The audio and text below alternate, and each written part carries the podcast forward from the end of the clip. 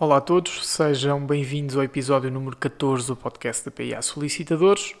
Meu nome é Rafael Parreira e hoje trazemos um episódio um bocadinho diferente daqueles a que estão habituados aqui no podcast. Até agora, todos os episódios têm tido um objetivo informativo e, nesse aspecto, eh, este episódio não será diferente, mas, eh, mais do que isso, temos aqui um objetivo de alertar, desmistificar e esclarecer. Se já viram o título deste episódio, repararam que é um solicitador, um advogado e um notário entram num bar e podia ser o mote para uma andota, mas é apenas um mote para esta conversa. E o objetivo desta conversa é falar sobre eh, as funções, atribuições e competências de cada um destes profissionais que fazem todos parte do ecossistema jurídico. E uh, este tipo de conversa já faz parte do nosso dia a dia enquanto profissionais. Portanto, entre colegas é perfeitamente normal nós falarmos sobre o alcance das nossas competências e atribuições, das competências uh, de profissionais uh, paralelos, como advogados, como notários, o alcance de, de cada um, debater a possibilidade de melhorar e aumentar as competências ou de diminuir, de restringir. Portanto, é algo que faz parte do nosso dia a dia principalmente em congressos, assembleias, formações ou até uh, quando nos cruzamos com um determinado colega. Mas não é um tipo de conversa que tenhamos habitualmente com a comunidade em geral. Portanto, nós uh, acreditamos sempre que uh, a comunicação normal, uh, institucional do dia a dia, a comunicação de cada escritório, a comunicação dos serviços públicos é bastante para que seja de conhecimento geral.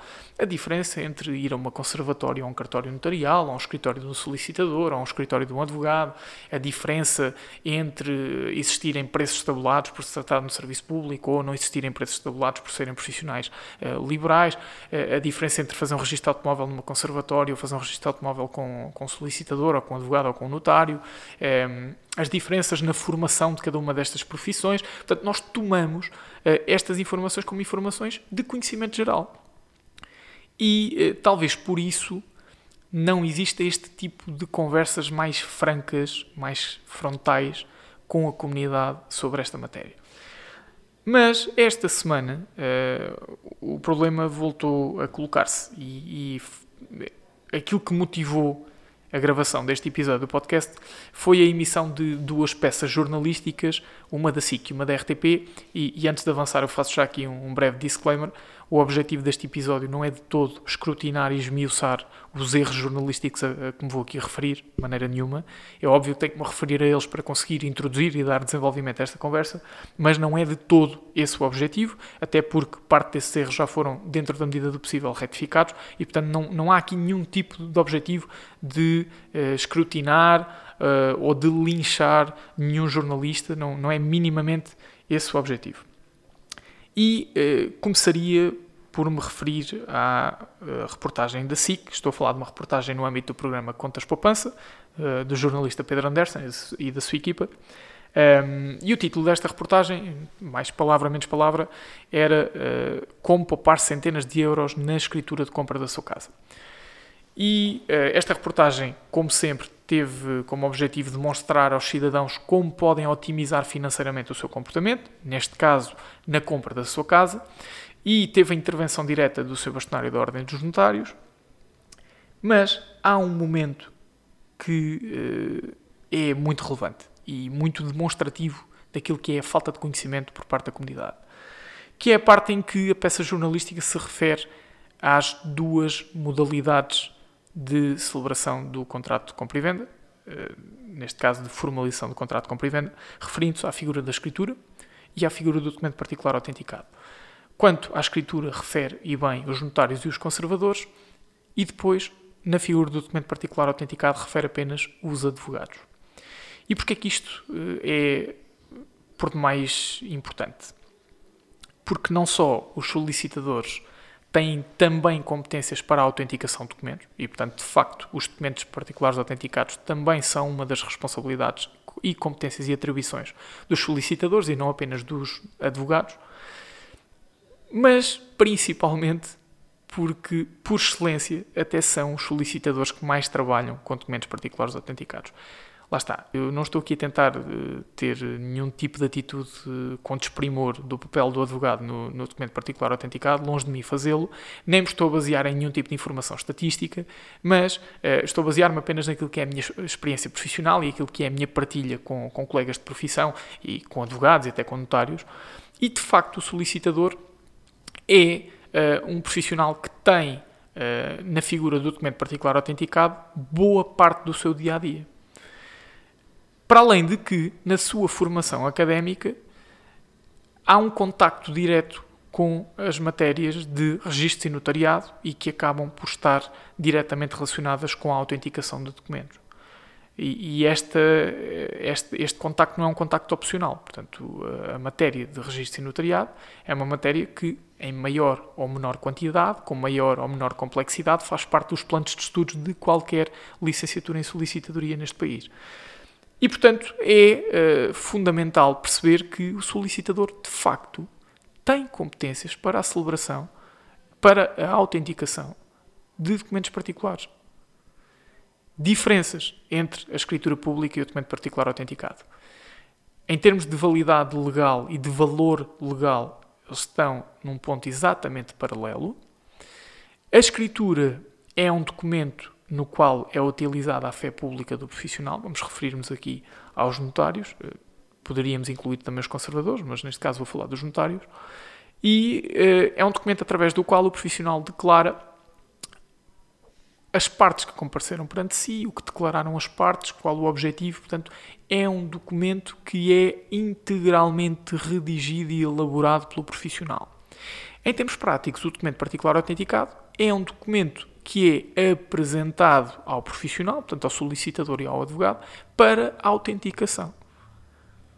As diferenças práticas são muito poucas e o valor legal é exatamente o mesmo. Portanto, na reportagem foi bem indicado que tanto o documento particular autenticado como a escritura são soluções para otorgar a compra e a venda, paralelamente, de um imóvel, mas houve de facto este lapso jornalístico.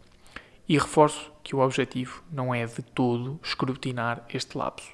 Mas, tendo em conta que estamos a falar de cidadãos particularmente informados, jornalistas, e que têm na pesquisa a, a sua melhor ferramenta, de facto, o que nos revela é que os cidadãos não estão assim tão bem informados. Portanto, esta falha de um cidadão informado que nem deveria ter de pesquisar sobre esta matéria para perceber que os solicitadores também são profissionais com esta competência, acaba por demonstrar que muitos mais cidadãos não terão acesso a esta informação. E é por isso que este episódio está a ser gravado. Ora, a seguir esta peça jornalística da, da SIC e deixem-me só reforçar que o Pedro Anderson já uh, tratou, na medida do possível, de corrigir este lapso e já se desculpou pelo, pelo lapso que, que, foi cometido e, portanto, nesse aspecto, uh, isto é, é, algo mais pessoal. Uh, admiro a humildade e a franqueza com que assumiu o erro, porque é assim que se vê um, a capacidade e a humanidade de cada profissional, e, portanto, nesse aspecto há que aprender com esta capacidade de, de assumir o lapso e por ter percebido o impacto que este lapso pode ter numa classe profissional como a nossa. Uh, continuando.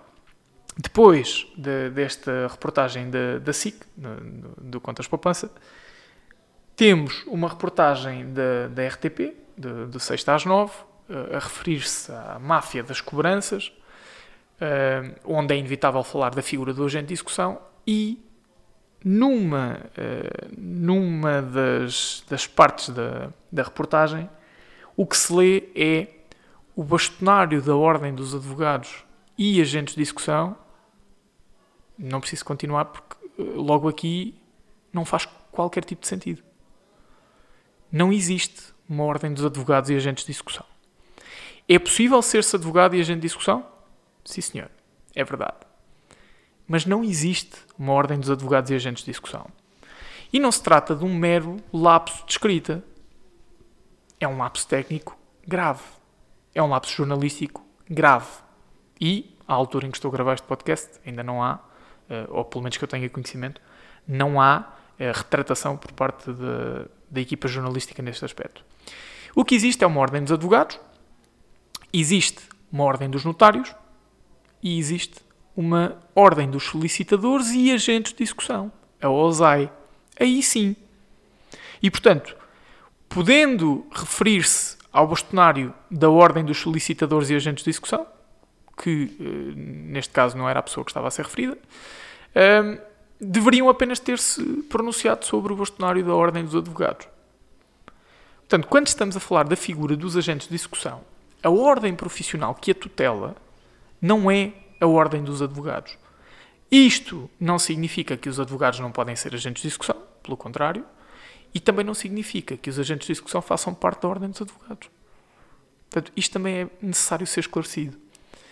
E, mais uma vez, temos cidadãos informados, como será a equipa jornalística do 6 às 9, a cometer um lapso tão grave quanto este. Portanto, imaginem isto, uh, a dimensão do erro. Uh, o tipo de informação que está a ser passada para os consumidores. E reforço, eu não estou aqui a tentar condenar o erro jornalístico. Eu percebo que ele exista. É demasiada informação para trabalhar todos os dias. É natural que existam lapsos todos os dias.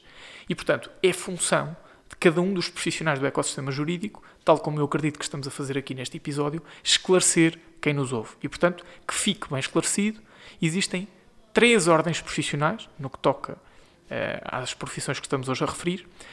Ordem dos solicitadores e agentes de execução, a OSAI, Ordem dos Advogados, a OA, e a Ordem dos Notários, a ON. Não existe uma Ordem dos Advogados e Agentes de Execução. Passemos a outra parte.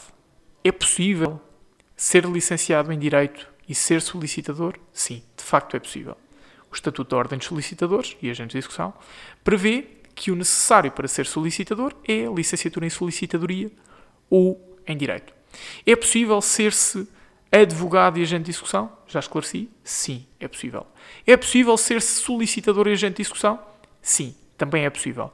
Então isto quer dizer que existem solicitadores que são simultaneamente agentes de execução e advogados que são simultaneamente agentes de execução? Sim, de facto, é assim. Portanto, é possível termos advogados que são simultaneamente tutelados pela Ordem dos Advogados e pela Ordem dos Solicitadores e Agentes de Execução? Sim, de facto, é assim que funciona. Então isso significa que todos os solicitadores são agentes de execução? Não.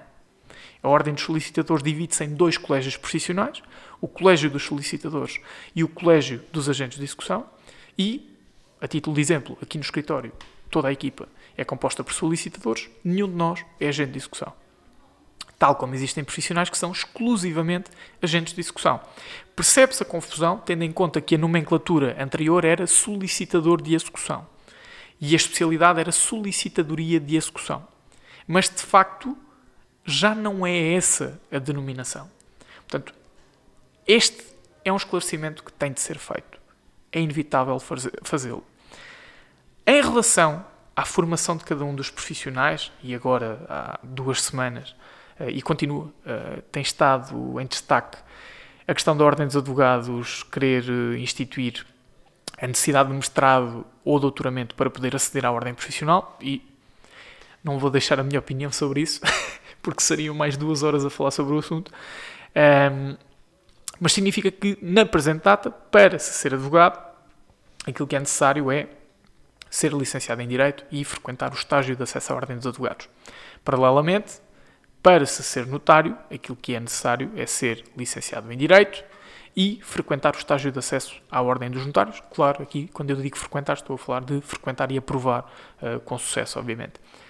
Paralelamente, para ser solicitador, aquilo que é necessário é ser licenciado em solicitadoria ou em direito e frequentar um estágio com sucesso de acesso à ordem profissional.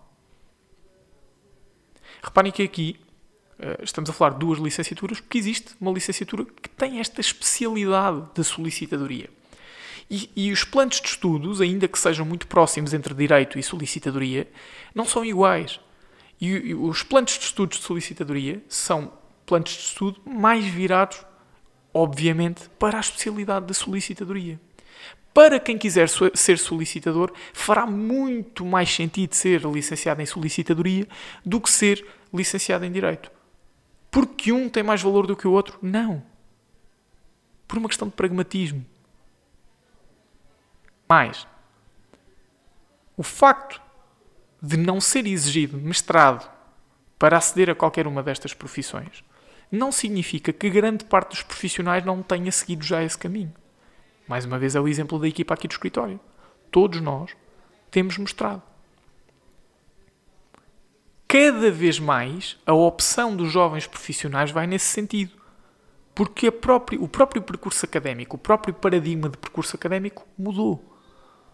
E, portanto, é natural que se encontre cada vez mais profissionais com mestrado. Mais do que isso, é possível encontrarem profissionais como estes, solicitadores, advogados, notários, a lecionar no ensino superior? Sim, é possível. E acontece. Portanto, ponto que tem que ficar muito bem assente. Solicitadores, advogados e notários são três profissões, e aqui eu estou a escolher os agentes de execução, mas poderia incluir também, então são três, quatro profissões independentes entre si mas interdependentes em termos profissionais, porque trabalham todas para o mesmo ecossistema jurídico. Eu estou plenamente convencido que não há nenhum ecossistema jurídico que funcione devidamente sem uma destas profissões. Esta é uma convicção minha, que acredito que muitos colegas de profissão partilharão comigo, muitos colegas uh, de outras profissões, como advogados, notários, conservadores, oficiais de registro, partilharão comigo, uh, e que nem sempre é partilhada por outros profissionais. E era aqui que eu gostaria de entrar num outro campo. Existem competências muito próprias de cada uma das profissões e competências muito sérias. Portanto, não há. Eh, nenhuma destas profissões que temos estado a falar até agora é uma profissão que não assume uma responsabilidade diária eh, demasiado grande. Demasiado não, mas bastante grande relativamente à vida dos seus clientes, sejam eles pessoas singulares, sejam eles empresas, associações, fundações ou qualquer outro tipo de, de pessoas ou entidades. E estamos a falar de competências como competências para atos notariais, competências para elaboração de contratos, competências para prestar consultoria jurídica, eh, competências para emitir pareceres jurídicos sobre determinada questão. Há um papel muito relevante de cada uma destas profissões. Eh, e, é, é com alguma preocupação que assistimos, uh, principalmente devido àquilo que é a participação uh, nas redes sociais, eh, assistimos a uma certa. um movimento inverso àquilo que é a democratização do papel de cada um destes profissionais. E o que eu quero dizer aqui é que qualquer uma destas profissões tem um dever de urbanidade muito premente. E urbanidade aqui significa respeito um dever de respeito, um dever de cuidado, um dever de zelo para com os seus colegas de profissão e profissionais de profissões uh, do, do, mesmo ecossistema e de outras profissões. Isto significa que eu, enquanto solicitador, devo um respeito tremendo para com qualquer solicitador, qualquer agente de execução, qualquer advogado, qualquer notário, qualquer conservador de registro, qualquer oficial de registro. É esse o meu dever estatutário. Não é um dever que tenha apenas eu enquanto solicitador. O advogado também o tem, o notário também o tem, o conservador também o tem, e aquilo que acontece é um extravasar daquilo que são opiniões de café, opiniões privadas, opiniões particulares para meios públicos. E isto é muito grave. E aqui talvez esta parte da conversa esteja a enveredar mais para os colegas de profissão e para uh, colegas de outras profissões que estejam a ouvir este podcast nós temos um dever de zelar pela proteção do ecossistema jurídico. Nós temos um dever de respeitar as profissões e ter um mínimo de moderação e contenção quando nos pronunciamos sobre uh, as outras profissões. E nós temos assistido a um tipo de, de movimento e um tipo de, de, pronúncia, principalmente nas redes sociais, lá está, uh, que é um meio público e a que qualquer pessoa tem acesso, basta pensarmos nestes, nestas duas peças jornalísticas que falámos até agora qualquer canal de televisão publica as suas reportagens nas suas páginas de Facebook, de LinkedIn, eh, de Instagram, é inevitável existirem comentários nestas publicações. E estes comentários são comentários públicos a que qualquer pessoa tem acesso. Tanto um cidadão muito informado como um cidadão pouco informado tanto um profissional com elevadíssima experiência como um profissional que acabou de entrar no mercado de trabalho. E nós temos o dever de reservar, preservar e defender todas as profissões e não só a nossa. E esta incapacidade de tolerância entre conservadores e solicitadores, entre notários e advogados, entre advogados e solicitadores, e obviamente não interpretem isto como uma mensagem generalizada. O que estou aqui a tentar dizer não é que existe uma, uma divisão estanque e objetiva entre estas profissões em termos emocionais. Não, de todo. Mas existe, mais do que deveria existir, uma manifestação pública de desacordo e de desrespeito no que toca à competência e à formação de cada um destes profissionais. Ainda ontem assistimos a uma manifestação por parte de uma conservadora, me vou abster de uh, pronunciar o nome aqui por razões óbvias, que não só uh, se referia a advogados e solicitadores como profissionais sem qualquer tipo de competência ao nível de, da prática de atos notariais, como recomendava a clientes que recorressem a cartórios notariais de preferência com uma especialização académica em Coimbra. Reparem, ninguém duvida da tremenda qualidade de qualquer tipo de especialização académica em Coimbra. Mas estamos a falar de um comentário no sítio público, não é? Nós falarmos nas redes sociais, deixarmos determinado comentário numa publicação, não é diferente de estarmos na praça mais movimentada da nossa cidade a repetir em loop aquela informação. E é isto que nós, enquanto profissionais, temos que ter consciência para conseguir preservar a nossa imagem e a imagem dos demais profissionais. Devemos abster-nos de ter determinadas conversas em pontos sensíveis que não são do conhecimento público, que não devem ser de discussão pública, que são de discussão meramente profissional em meios profissionais e devemos abster-nos de ter essa discussão em meios públicos como redes sociais. Portanto, este era um ponto muito relevante, apenas para alertar que boa parte daquilo que é o desconhecimento da população é um desconhecimento que resulta de uma certa corrupção. Hum, de ideias, resulta de uma partilha errada de determinada ideia.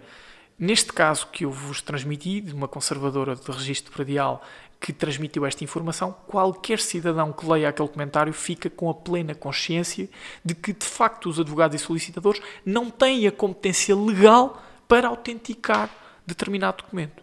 Ou não têm a competência legal para praticar determinado ato notarial. E se calhar o cliente iria pegar na sua documentação e no dia seguinte iria a determinado escritório para tratar de um assunto pessoal e deixa de o fazer. E portanto, uh, todo este episódio tem como objetivo refletir, fazer refletir, alertar e desmistificar. E estamos a falar aqui de várias profissões, e atenção, eu falei aqui de oficiais de registro, conservadores, notários, advogados, solicitadores, empregados forenses, agentes de execução. É, portanto, é, estamos a falar de uma multiplicidade de profissões no âmbito jurídico e é importante refletir sobre o papel de cada uma destas profissões. Mais do que isso, cada profissão deve apurar a sua comunicação e deve estabelecer estratégias de comunicação que não só elevem o nome de cada cartório, o nome de cada escritório e o bom nome dos serviços públicos, mas também o bom nome e a imagem de cada uma das profissões. Esta é uma função de cada um. Portanto, peço a quem tem funções de informação, como é o caso dos jornalistas, que tenham maior cuidado com este tipo de partilha, porque chega a muita gente e transmite uma ideia errada a muita gente, e peço aos profissionais destas várias áreas que tenham a maior capacidade de urbanidade, contenção e moderação, não para deixar de discutir estes assuntos, mas sim para o fazer com cortesia, classe capacidade e consciência do impacto que seis ou sete palavras podem ter no espírito daquilo que é o cidadão. Por isso, como vos disse, este episódio seria diferente. A motivação que nos levou a gravar este episódio continua cá.